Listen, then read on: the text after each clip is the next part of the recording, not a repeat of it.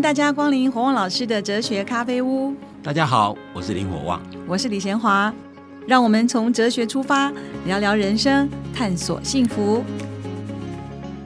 各位听众朋友，大家好，你正在收听的是火旺老师的哲学咖啡屋。今天我们要来谈谈同理心。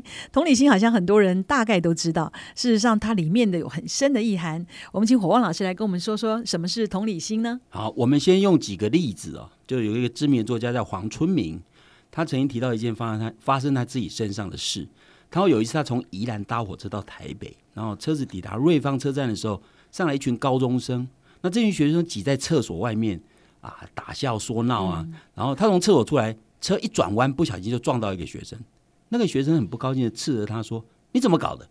黄春明回答他说：“因为对不起，车子摇晃很厉害。”嗯，这位学生看看这位八十岁的作家，居然说：“反正你快要死了。”这句话让黄春明心里很痛。台湾的孩子怎么这样子？嗯，就那老的快死也不该讲这个话嘛。嗯，啊，这第一个例子。第二个例子是新北市土城有一名李姓妇人，一个人独自抚养一对儿女，生活其实还蛮困苦的。某一天，他晚上遗失了新台币两万一千元跟手机，就被一名潘姓小姐捡到。潘小姐把捡到的钱送到警察局，表示自己是法律系毕业哦。根据法律规定，捡到的钱可以依法抽三成的报酬，所以他坚持从这笔钱里里面拿走六千三百块。嗯，并且备好一张收据。当时李姓夫人没有零钱，这这小姐说：“那我拿六千块就好了。”李姓夫人对潘小姐拾金不昧，本来应该心存感激。但潘小姐坚持依法拿走她赏金的行为，让她很心酸。因为因为李姓夫人不并不是家里很有钱，你知道吗？那附近家卖米店的老板赶到警察局，表示对李姓夫人这样 遭遇很心疼哦。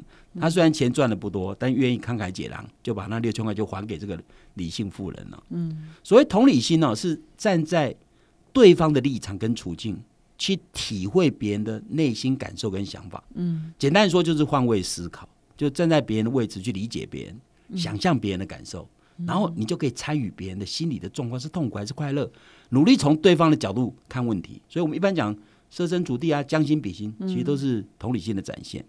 所以我常常讲，同理心其实道德的起点。我们在定义道德的时候，强调说，一个人如果从事任何行为，不只要考虑自己的利益，也要考虑到别人。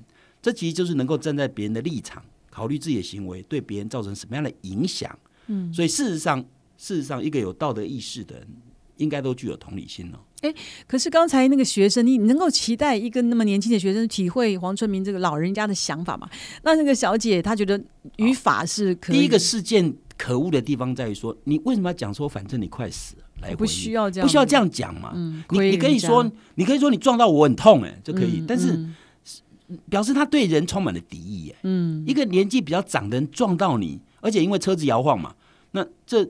这高中生这样回应太恶心了。如果那个刚刚那个学生有同理心，他会想说：如果今天我的父亲或者我的祖父碰到别人，我要我希望别人这样讲吗？说你快死了嘛？你就不会嘛？嗯。那刚刚那里，那刚刚那第二个例子，那个法律系的学生，他当然从法律的角度，他可以拿走六千元，这这没有问题，这合法。但我们常讲这不合乎道德，因为那个失主如果是有钱人，嗯，他坚持拿六万，没有人会怀疑啊，觉得应该那么有钱呢，拿六万块有什么关系？但是，但这个李姓夫人家境并不富裕，所以单独一个人养一对子女，那你要拿六千块，对他也是个很大的数字，你知道吗？嗯，所以我说，如果这个潘姓女同学能够站在同理心、设身处地为对方想一下，你就发现说这件事情。你不能只从法律看你知道吗？所以我们为什么常常讲说，其实法律就是最低的底线嘛，哈。那可是道德就要更进一层，因为在别人的角度思考问题，那那就是很重要。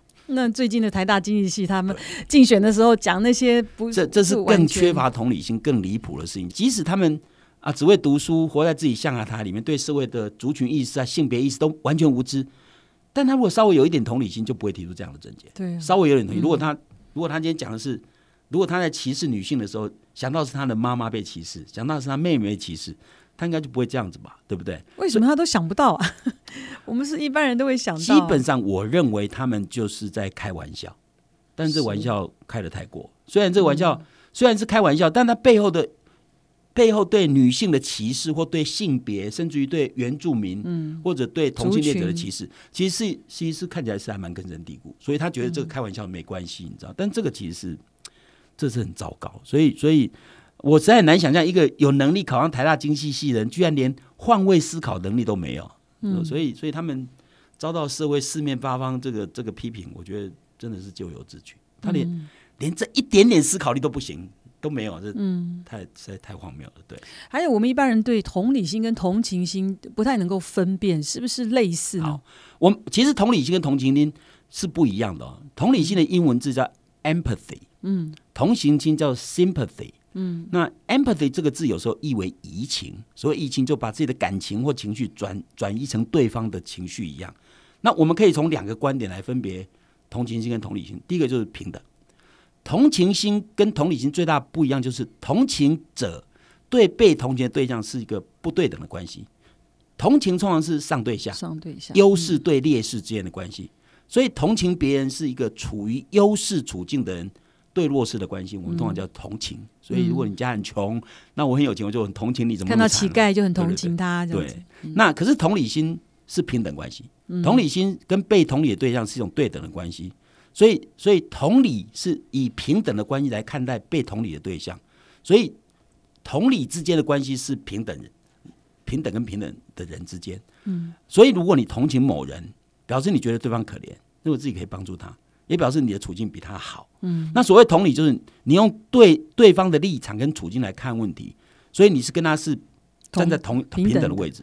所以孔子说“己所不欲，勿施于人”，其实就是同理心的精神，你知道吗？就是我自己不要，我干嘛给别人？这就我我把我自己想成对方哈，所以所以难怪有些人说我不需要你的同情，哈，会觉得好像被施舍。这个是同理，对，有时候同情有点有点施舍的味道啊、所以，但是“己所欲不己所不欲，勿施于人”这句话是把别人跟自己看成平等，所以所以从平等的角度去体会对方，了解对方。那有个学者分享一个真实的故事啊，故事的内容是有一个很有钱家庭的女主人告诉她的子女说，如果你剥开的橘子不好吃，就给佣人吃。虽然这个女主人对自己的，显然这个女主人对自己的子女跟佣人之间的观念是有尊卑之分嘛，对不对？佣人对她来讲是比他们家人低一等嘛，所以只能吃他们，他们还是觉得不好吃就给他吃嘛。所以在这里必须区别是，父母对子女比对佣人好，或者关心子女多于关心佣人，这是人之常情，这无可厚非。嗯，但是把佣人当成低人一等，那是另外一回事哦。嗯，对吧？我对我自己的家人比较好，这很正常嘛，对不对？但我把我把佣人当成低我家的人一等，那就就显然不一样哦。佣人虽然是位阶上比你低，但他作为一个人而言，他是一个人哦。嗯，所以这个女主人的想法似乎不符合“己所不欲，勿施于人”，所以她缺乏同理心。但他可能具有同情心呢、因为佣人平时搞不好连橘子都没得吃啊，嗯，所以不好吃的橘子给他吃，对佣人是施舍、欸，是上等人给下等人的好处跟恩惠、欸，所以这个女主人的意思的作作为可能有同情心，但是没有同理心，你知道吗？所以同理心是平等的对待别人，那同情心是高高在上的身份去做善事。所以一个人如果具有同情心，其实也值得鼓励的，因为有同情心总是比没有同情心来得好嘛。但是有同情心的人跟被同情对象是有一些距离，那同理心是完全没有距离。所以如果女主人进一步告告诉自己孩子说，如果你们不好好读书，将来会跟他一样，只能当人家的佣人，这其实就瞧不起佣人这个职业，你知道吗？那这个就是当佣人有什么不好呢？如果佣人如果能尽心尽力把自己工作做好，也是值得尊敬跟肯定啊。所以事实上他是狗眼看人低。如果这样讲法的话，就代表他把人当成不平等存在。以我们现在的社会来讲，不管你基于什么样的职业，不管你收入多少，只要你品德高尚，都值得人家尊敬。所以你你不能瞧不起佣人啊。所以瞧不起佣人就是没不具有同理同理同理心哦。嗯。那这也误解人的价值，你知道，人的价值不是他职位多高，人的价值是他他对社会是不是加分？有的职位很高的人，搞不好都干坏事，你知道吗？嗯。所以佣人在职位上虽然低于主人，但是佣人也是人啊。做一个人的身份，跟主人没有什么不同。也就是说，主人是人，佣人也是人啊。所以说，任何人不论财富、身份、地位，不管有多少差异，从人的角度来看，大家都是平等的。所以同理心是把人当成平等的看待。嗯，那这是第一个同理心跟同情心不一样的地方。那第二个不提不一样的地方，我们从可以从连结来讲。举个例子对，从连接，如果你的一位好朋友失恋了，你对他说：“我有过失恋的经验啊，我造成了一种锥心刺骨之痛啊，所以我完全可以理解你现在的心情啊。虽然我没办法帮你解决，但是我建议你尽情发泄心中的郁闷啊，我愿意倾听。”或者你对他说：“虽然我没有失恋的经验，但是那一定是一件很非常折磨人的事。作为你的好友，我永远支持你，陪伴你。这些都是具有同理心的表现。就你把我当成是跟你一样，然后你来吐苦水，或者我可以想象你一定很很，这站在好友立场感同身受。嗯，虽然这样做不一定能解决痛苦，但透过愿意跟对方站在一起，这种连结本身就可以减轻朋友的痛苦的程度。你知道，所以一个。”所以，一个人如果失恋，如果你愿意跟他是连结的，你把他当成他就像你一样，你把他说你痛苦跟我吐苦水。相对的，一个一个人如果展现同情心，他会这样讲：他说你好可怜哦，但天涯何处无芳草呢？不要自怨自艾了，因为这样也于事无补啊。所以，所以这个同情者是站在观察者的角度看事情，你知道吗？所以他跟被同情之间、被同情者之间有个心灵存在一定的距离，所以他连接，对他高高在看上。也许他理解被同情者的心理状态，但他是以自己的想法提出建言，他不是从被同情的心灵跟思考去寻寻求补救。就是说我我不是在失恋者的立场去想问题，而站在我的立场说，嗯，你看啊，你何必何必难过呢？这是天下何处无芳草，对不对？所以，所以简单的讲说，同情心是单向的关心被同情者，那同理心则是双向的，嗯，达成跟心心跟心之间的连结。所以这是为什么同情心跟同理心不一样的地方。所以感同身受应该是同理，同理，对对对。那我们同样的一个行为去帮助别人，在品德讲求动机嘛？那你怎么看出来他是基于同理心还是同情心？这、这个、这个其实，尽管具有同情心的人，他们的动机还是值得肯定的。我刚刚讲过，他有对别人有同情，当然是值得肯定。但是有时候你如果不用同理心去理解对方的处境，即使给乞丐，你想说我给他钱是用同理心展现，也应该要问。用什么方法比较适当？所以同理心的方法是，我一定要避免伤害对方。假设我今天真的说给乞丐钱就是同理心，你要想你给他什么钱，用什么方法给他钱，丢来对象你捡，这样就是没有同理心嘛，对不对？那所以有时候你同情心是站在自己的角度，觉得这是对的，我去做，但没有站在别人的角度，搞不好你认为对的，对方可能不觉得是对。嗯，所以曾经有人讲过说。他他他自己去特别买便当，专程送给路上的乞丐吃，然后就故意说这是公司办活动多出来便当，那用这种方式帮助乞丐，就是维持乞丐的尊严。说我这个是多的啊，你知道吗？那这是这是比较适当的助人方式啊。所以这个做法就跟我们前面提到的纽约公立学校即使下大雪不停课的原因，目的就是让穷苦孩子可以享受学校的营养午餐嘛，但是却不让孩子觉得他们在接受救济。嗯，维持受惠者的尊严呢？所以想要帮助别人，同情心当然值得可同，值得肯定。但如果只有同情心而缺乏同理心，他帮助别人常常是自己认为是帮助，那没有想过别人这对他是不是真的帮助，你知道吗？所以同理心要比同情心更进一步，就是说我同情心跟同理都想帮助别人。譬如说，那但是同理心人会会知道用什么方式帮助别人比较适当。那同情心人会觉得我这样就帮助他，但有可能帮助他，反而害了他，你知道吗？就没有替人设身处地。对，真的，黄老师一讲就很清楚哈。同情呢是好像有点上对下，或是优势对呃劣势啊弱势。那同理是同等的。那还有一种是有的判判断，就是有连结的关系，就会比较是同理心。好，我们休息一下，待会儿再来继续讨论。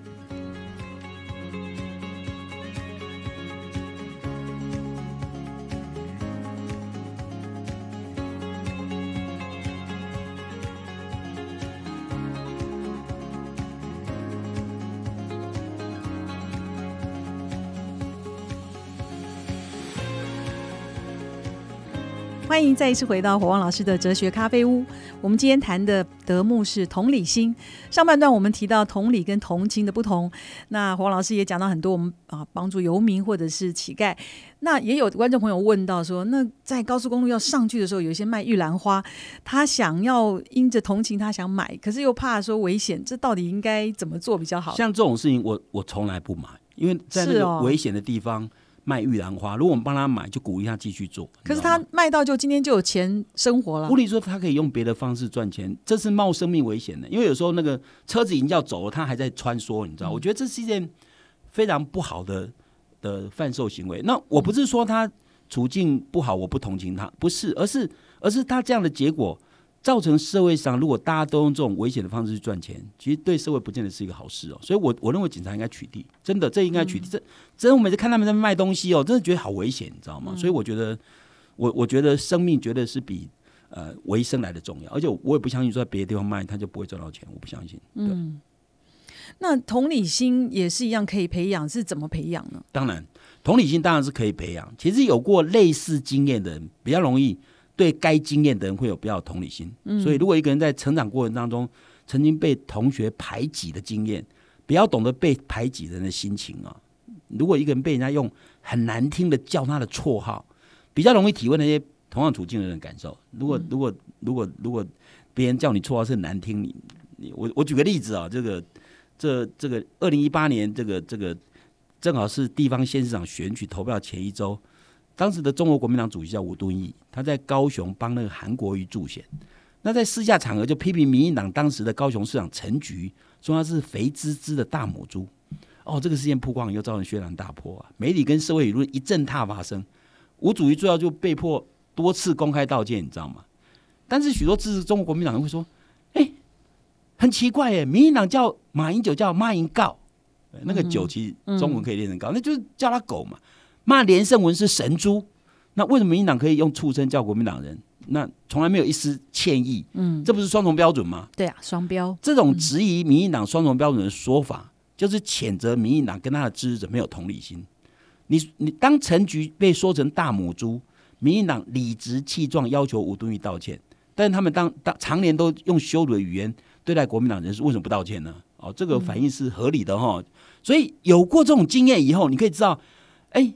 吴敦义言论显然是不恰当，但经过这个世界以后，人们发现说：“哦哦，那民进党呢？嗯，如果我们社会有这样的反思，将来也许以后就比较不容易用畜生去去形容跟自己政治立场不一样的人。那这样社会其实可能就进步，你知道吗？就是说，我以前可能是民进党骂别人的时候，他们不觉得骂别人有什么了不起，那就是不是猪啊，就是狗啊，对不对？当他的自己人被骂时候，发现哦，那。为什么我们以前这样骂都没有感觉？你知道吗？所以，所以我认为这件事情，即使吴敦义先这样讲是不对的，但是也可以发现到说，其实以前民进党骂人也是不对的，你知道吗？这个可以让社会重新有个思考。所以同理心必须自己经验过，比较能够比较容易，比较容易。所以一个人如果经验过类似的东西哦，比较容易体会到别人。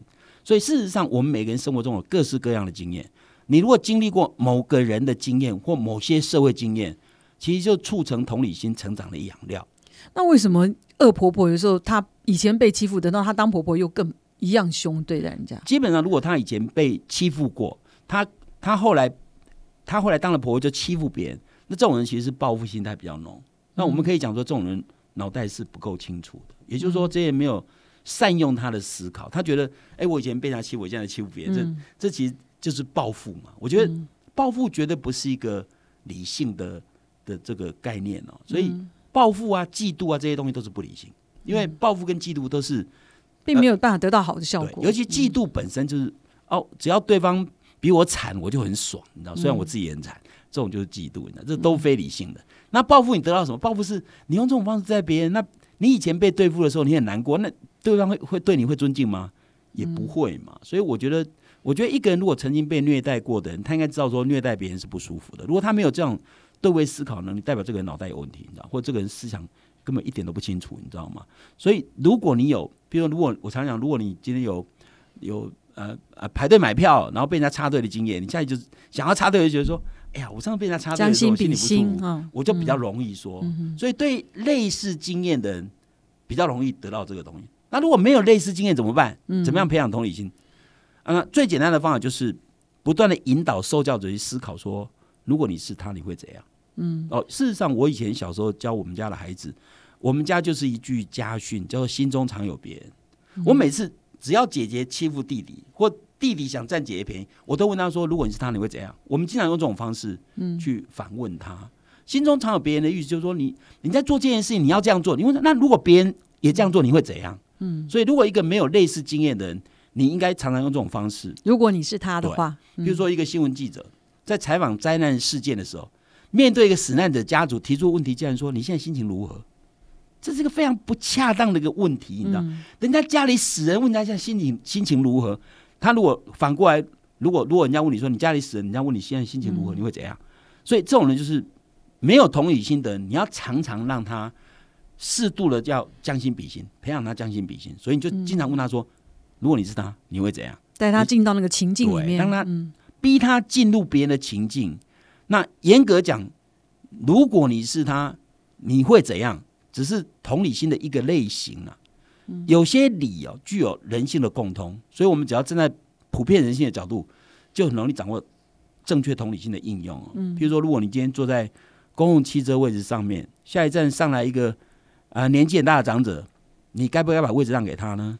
这时候，即使你不认识这位长者，你立刻知道说让位给这个长者是你该做的事，这是基于同理心嘛？因为如果你是年老、体力衰弱的人，你一定希望有人把位置让给你嘛？因为这是普通人性啊，就普遍人性，所以这很容易理解哈。所以，所以一个人即使他没有没有还不到老、哦，但是他如果稍微想，如果我老了，要要不要别人让我，那就很容易理解，这是共同人性嘛。所以有时候你你如果想用非常恶毒的语言怒骂对方，你知道冷静想一想，如果你是对方，你愿意这样被骂吗？哎，这时候比较容易知道说，哦，只要是人都不要承受那么恶劣的咒骂，这时候你就有同理心在哈。那所以涉及共通人性的时候，如果你是他，你会怎么样？其实还蛮容易达到同理心的使命。嗯，但如果涉及了理，如果不是共通人性呢？你要怎么样正确？因为有些理不一定，你认为有理，他不一定有觉得有理、对啊，那由于每个人有不同的品味跟个性，如果对人，你你对那个人特欠缺一些特殊了解，我们要站在别人的角度思考，有可能结果是错的。比如说，假设一个人，他他如果考试考不好，你用各种激将法说啊激怒他，搞不好他会因此而奋发图强。嗯，但有些人搞不好你用这种方式适得其反。我常常讲我们家两个小孩，我女儿是非常非常固执，你用硬的她绝对不吃，她坚持到底。嗯，那所以她是吃软不吃硬啊。嗯，那我儿子吃硬不吃软啊。嗯，所以每一个孩子的心性不一样，你教导他的方式就应该不一样。这为什么叫因材施教？所以同理心呢、同他的理，对，同他的理，而不是同你自己的理。那同情心就是用自己的想法。哦那同理心一定站在他的角度，所以你要了解对方的个性，嗯，哪些对对方而言是有道理的，哪些对跟可能没有道理。所以你用激将的方式对有些人呢可能有用，嗯，对有些人激将用，激将可能没有用，你知道吗？嗯，所以所以培养同理心，有时候哦，如果他有经验，我刚刚讲，如果他有经验，比较容易理解，对不对？嗯，但是但如果他没有经验的人，你要不断的促成他去思考，万一他那个处境你会怎样，你知道吗？那这样也许他就比较能够为别人设身处地，我站在别人的的立场去思考问题。那有的时候我们觉得很想同理对方，可是我就不赞成他，我就没办法同理他。所以同理跟赞成是两回事哦。哦，也就是说，有些人可能认为说，同理心对待别人就是要等于赞同对方，事实上这个想法是错的。嗯，同理心是设法站在对方的立场，去感受跟理解对方的心情，知道他的态度跟他的想法。所以理想的情况是你进入对方的心灵跟处境，不预设自己的观点，抛弃自己任何成见，你事先不做任何判断，你就真的进入对方的心境里面去，尽可能想象你就是他哈。那这种同理状况是是为了避免自己先有偏见，然后然后就批判对方，这样不行。所以同理要求的是完全以等同于对方的方式去理解被同理者，但是透过同理心去理解对方的态度跟想法，知道他为什么这样做，或者他为什么会有这种态度，这不等于我赞成他。最简单的证明就是我们前面谈到，有些不具同理心的行不具同理心的行为，对于他们没有同理心的作为，我们即使用同理去理解他们为什么会做出这些行为，知道他们为什么那样做理由，难道我们会赞成他们吗？譬如说，譬如说，我同理一个人为什么会做错事，我知道他为什么做错事。譬如说，一个人买票插队，我我我显然知道他他插队理由是因为他赶时间嘛，对不对？他可能觉得他如果不插队的话，那他可能要晚了一班车，他可能有重大事务。哦，有人可能会觉得说，你应该同理我啊，你要同理我知道我为什么插队啊？我插队是因为我有重大的会议，这班车没赶上，我就会损失很惨重哎、那我搞不好就失业，搞不好就破产，你知道吗？嗯，各位，你能了解他为什么插队，但你赞成他插队吗？还是不行。嗯，一个杀人犯或抢劫犯，他去杀人抢劫，你你能理解他为什么杀人抢劫吗？他穷嘛。嗯，那你能理解他？你赞成他吗？嗯，所以同理只是站在别人立场思考问题，不代表他那样做你会赞成他那样做。比如说，比如说，这有个故事，就是有一名妇人在新北市大捷运，她不满北一女两名学生在非博爱座上睡觉、划手机，没有让座给他，给给给那个旁边的老翁，他就拍下女学生的照片，然后在社群网站上辱骂这些女学生，你知道吗？后来一个女学生就就讲说，她当时正在睡觉，仿佛中看到一个妈妈带着两个小孩上车，前面跟旁边位置都空的，两个小孩坐下来，但妈没有坐。只听到妈妈在骂人，你知道吗？然后骂的说这些北女学生不让座是可耻啊，什么之类的。那就是说那个北女学生就反弹说，当然北女知道说名校招树树大招风嘛，但北女学生知道北女说，如果我们用同理心来看这件事情，那个学生是脚痛啊，而且所坐位置又不是不爱坐，所以如果他身体状况是这样子没有让座，一般人可以接受啊。可是那个妇人就是 青不分青红皂白就乱骂一通，你知道吗？所以像这种就是没有考虑到别人为什么不让座，有时候不别人不让座可能有道理，你知道吗？嗯他你完全不站站在别人立场思考问题，这样结果你就是你就是没有同理心嘛。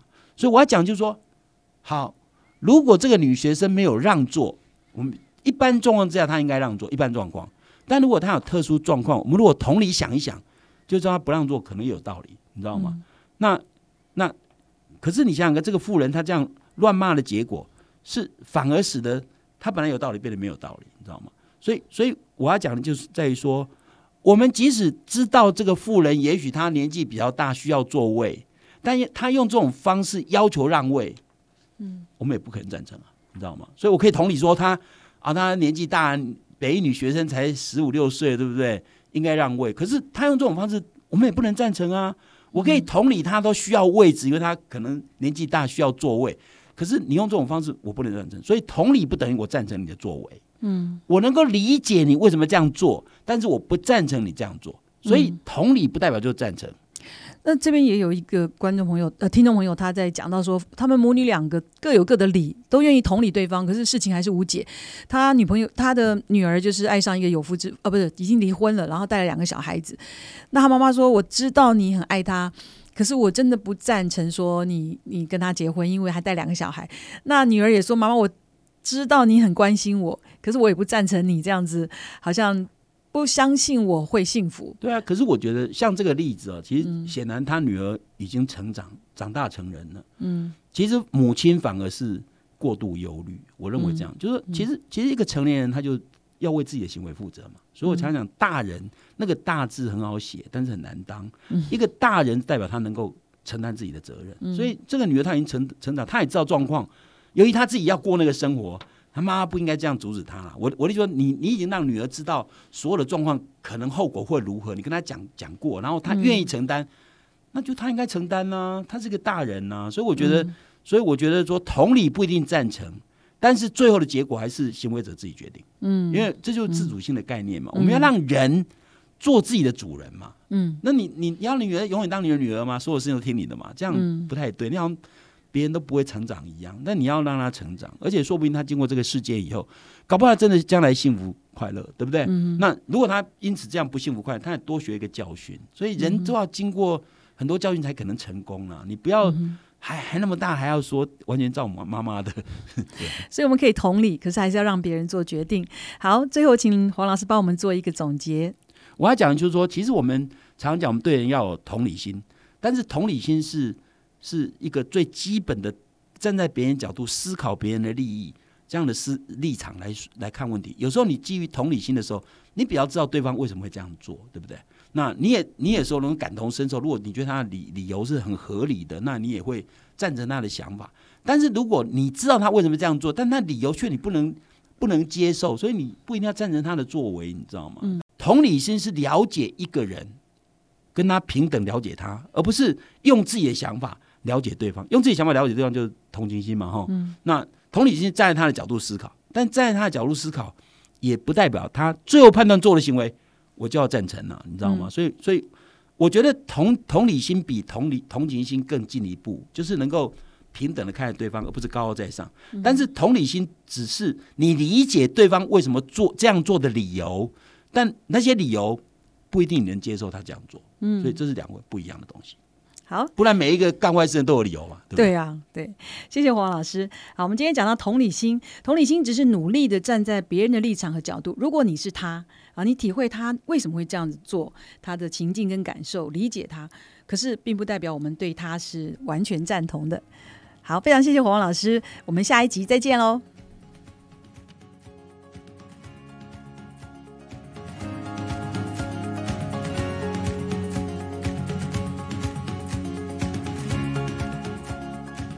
汪老师哲学咖啡屋这个节目是由新生代基金会赞助，你可以到脸书留言提问，也可以到官网查询节目更多的内容。